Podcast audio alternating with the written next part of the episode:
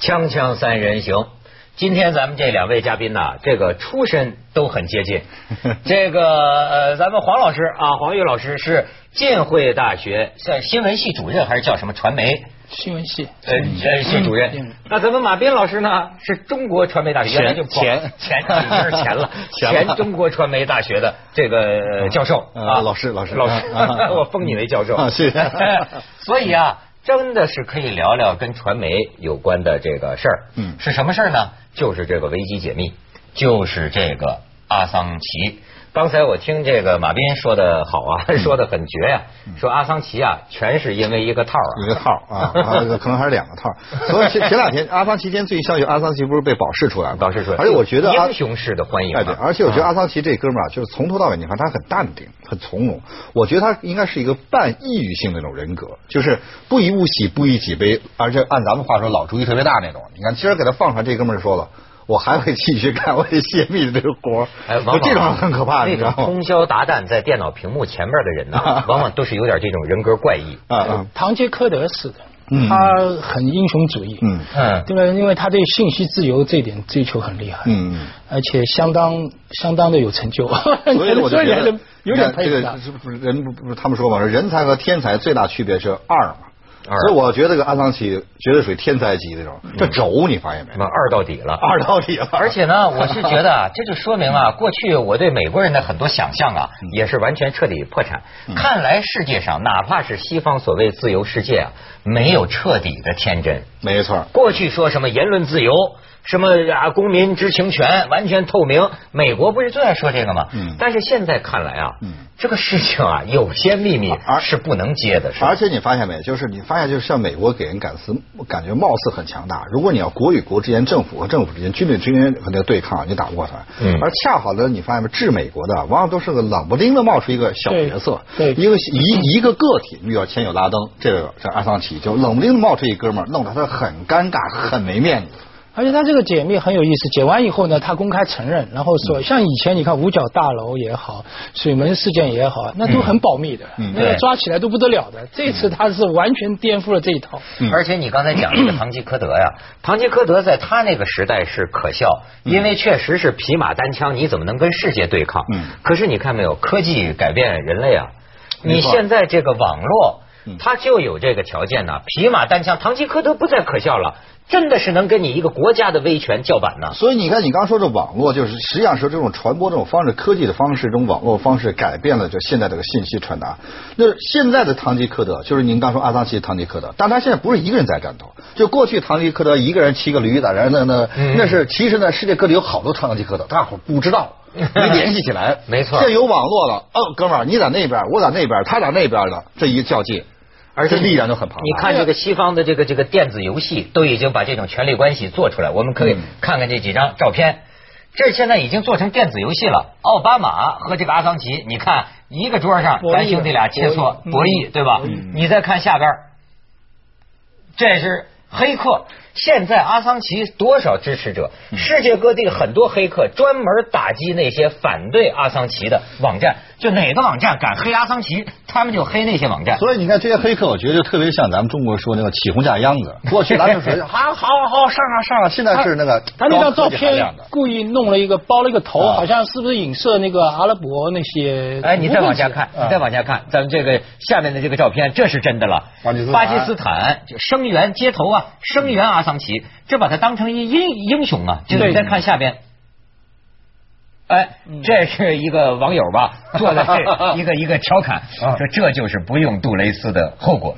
所以说杜蕾斯不怕破产，就怕破裂嘛。所以你看，这就是一个套儿吧。套儿的故事怎么？就后来我就一直为发为什么发现说这个这个圈套，因为阿桑奇是人家招呼他说哥们儿你很牛啊，你看你这个泄密干的事儿很酷，怎么样？到瑞典来开个会吧。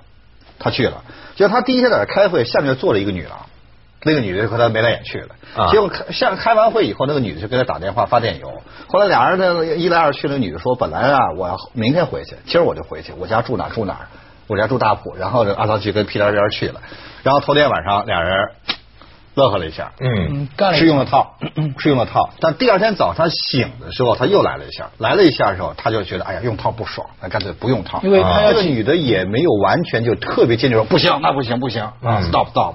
但其实恰好瑞典的法律有这一点是，即便女女方在当时没有明确表示拒绝，你这也属于一一种强迫对方那了这个呢、啊是灰色地带，现在反正要把他抓，哎就得找些理由。啊这个呢，其实很私密的东西，这个是很荒唐的一个法律。啊。然后只有瑞典这种国家才能想出是啊来。，所以为什么我说是个套呢？因为他他跟这个女的早上耍完了，又回去开会了，哎，又碰了一个女郎。嗯，而且这个套路是惊，就惊人是一致，所以我就觉得肯。我怎么听着是套破了吗？不是说，他是有一个是破了， 第二而且天的而且还挺第二天，对细节咱就不讨论啊了。阿桑奇身体也够好 的，他也经常睡一两个小时，还经常的干干。特别能战斗，嗯嗯嗯但是有一点你会发现，就面对着一个政府，就以政府为代表的公权力机构，一个人你再牛，他想办你的时候，所以想方设法给你。但当然办你这个事儿啊， 真是其实阿桑奇，人家说他很淡定，但其实从这事儿你看，他压力挺大的，嗯他必须要干这种事情。嗯这个事儿啊，还真的是挺动摇我对这个西方伦理的一个信心。嗯就是说，当然他西方政府不会承认这些啊对，所以这有没有因果关系？可是呢，好像谁都认为你这是有因果关 系，而且呢。这不是咱们老中国人的路子吗？从生活作风是问题上整 你。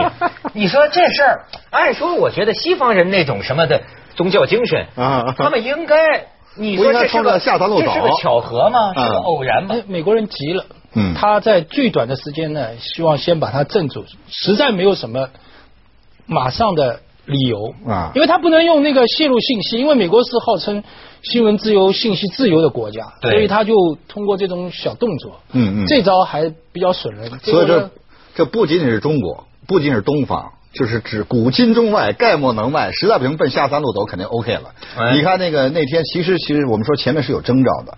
他在接受 CNN 采访的时候，CNN 那个女记者不就问他嘛，就说这个这个你你瑞典那边说你强奸罪了，阿桑奇很酷嘛？为什么我觉得这哥们儿很淡定？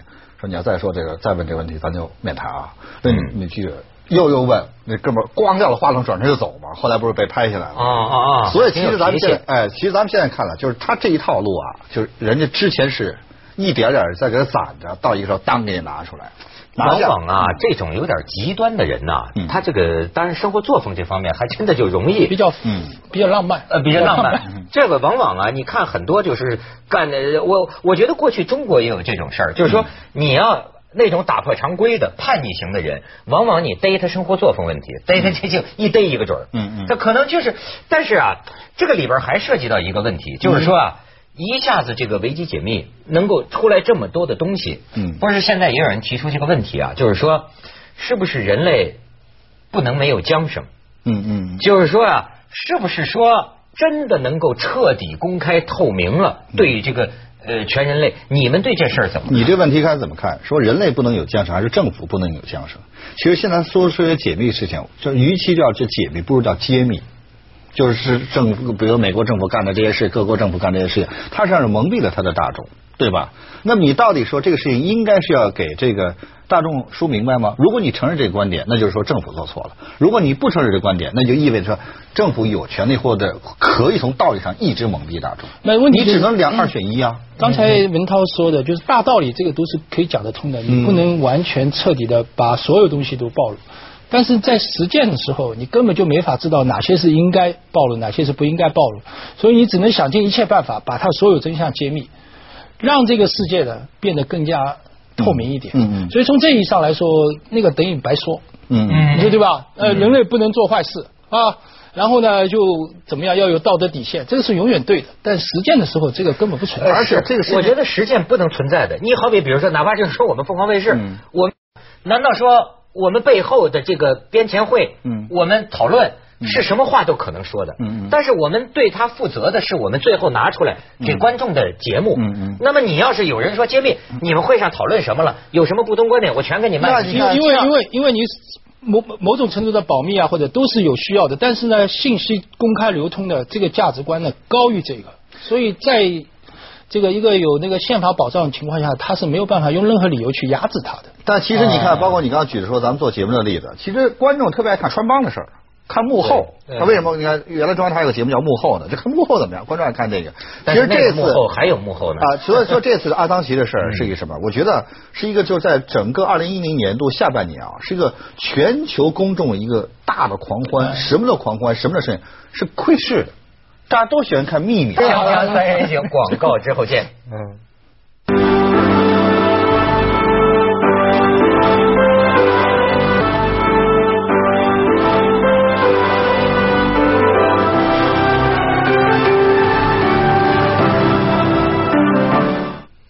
这事儿主要是啊，对未来提出一个可能，就是说这个网络这一出来，一个人的力量啊，现在我就有点感觉，现在什么密都有点保不住了。嗯，将来咱们有没有可能进入这么一个时代，就是技术上你也无法保什么密了？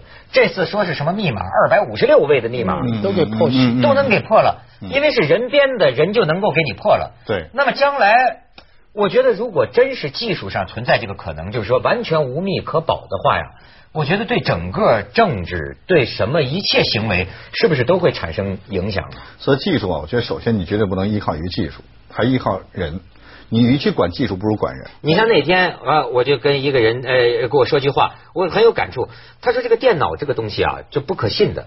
那当然他说的是电脑爱出毛病。嗯他说你写在纸儿纸上的东西怎么着也不会丢。嗯电脑啊，你写了一部小说，一不留神啪叽，他说没了就没了。嗯就就这句话说没了就没了。嗯我觉得这个电脑，你像那天一个研究这个存的，我说现有的我们这些资料啊，比如存在硬盘里，存在哪儿，到底存在什么最可靠？嗯他居然说，他说我跟你说，到现在的历史证明呢，存在纸上的时间还是最长的。 嗯嗯为什么呢？嗯嗯因为你 DVD 现在你还不知道，嗯呃从发明它到现在，十年没有用了。十年没有用，它资嗯料十年没有用了，存在硬盘上能存多少时嗯间？所以说这个东西意味着什么呢？就比如说，你是不是啊？传统媒体，呃，你得保留一个备份。其实呢，就是说这个现在信息因为出现网络，它的这个信息的交换的频率、交速的频率，然后这个呃这种的它呈指数的倍数在增加。嗯那越是这样的，越就构成我们经常所说网络媒体的碎片化，信息就会出现碎现片在化。你没有发现官僚系统，它越害怕网络，它把任何东西都变成保密。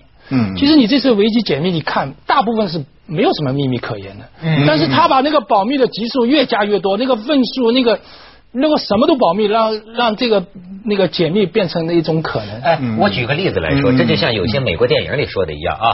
假设说外星人要袭击地球，要末日了啊，那么从策略上讲，是应该政府先做好准备再公布，还是在第一，因为你第一时间马上向全世界公布这个消息，可能这个骚乱的情况啊，会哪一个危害更大？嗯那为什么要骚乱呢？而不是那种跃跃欲试那种的？终于是逮着那这，终于知道有外星人，终于逮着外星也人了不。用外星人了，嗨，我先去。嗯就包括某些恐怖袭击，对吧？你政府事先得知了一个信息啊，有些信息是不是不适合向全民发布？所以，其实你现在这个问题，我们首先要明白一个前提条件啊，就是在回答你的问题之前，那么这种选择是事先发布还是选择滞后发布，到底这是一个政府的一个灵机相动的一个技术性问题，还是个伦理性问题？不，另外跟政府的类型有关。有些政府它必须得发布，有些政府可以不发布。但这两个不能绝对的看哪个好哪个坏，对是吧？都各有长短处。呃，我就觉得这事儿还挺挺复杂。嗯你这咱先去一下广告，锵锵三人行，广告之后见。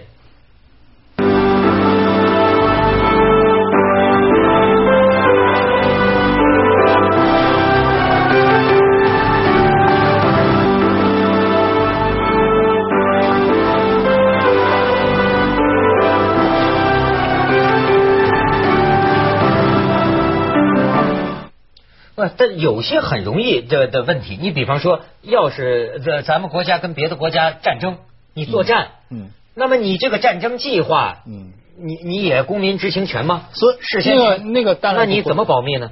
这个从军事角度领域来说，应该是各个国家都有一个相那对现在来一般一致的一个做法。军军事领域，它那个网域啊和什么所有东西都另外一套相对独立一个系哎统。相对独立。但是你看，你这样让我想起，就是前段你看美国的大片，大家最后就赶诺亚方舟，为什么后来政府派人就把那几个人给干死了？嗯因为知情人太多了，对对吧？你记得吗？对。那么这个次政府他不得不说，因为呃没有那么多人能赶上那个船啊，对坐不下对，对那怎么谁要知情谁把他弄死，谁要把把他弄死，就说明在有的特定情况下，有的政府他可能这么做是不得已而为之。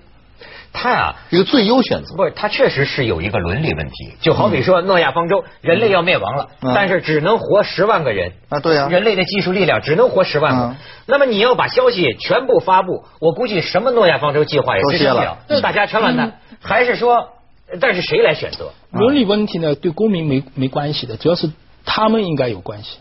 对于那个公的一方来说，我就是希望知道真相，所以他们就不停的攻。然后对公民来说呢，他们当然希望了解真相，所以呢，保密呢实际上是些官员的事情，嗯嗯嗯，公民没有什么责任可以这么理解吗，黄老师？您说这种不对称，其实是种动态的不对称，偶尔平衡，偶尔不平衡，但不能绝对的。大部分情况，下，那个掌握信息的人那个权力更大一点，因嗯为他们可以做的坏事更 多，哎这是一般的常识，嗯所以没有办法。这个这个真的就是信息就是权利啊，嗯信息就是权。这看来将来啊，就是个道高一尺，魔高一丈的关系。嗯就作为政府或者某些专门机构来说，它永远也有保密的需求。嗯，那么就大家在这个这个什么呢？招数上，这个技术上见高低，那你看，单纯从技术上来说，网永络远技有这个网公民民兵去网公民。啊，网络技术它永远去就刚你说道高一尺，魔高一丈，这是一个。另外一点就是作为人，人也不可靠，也可能有漏洞，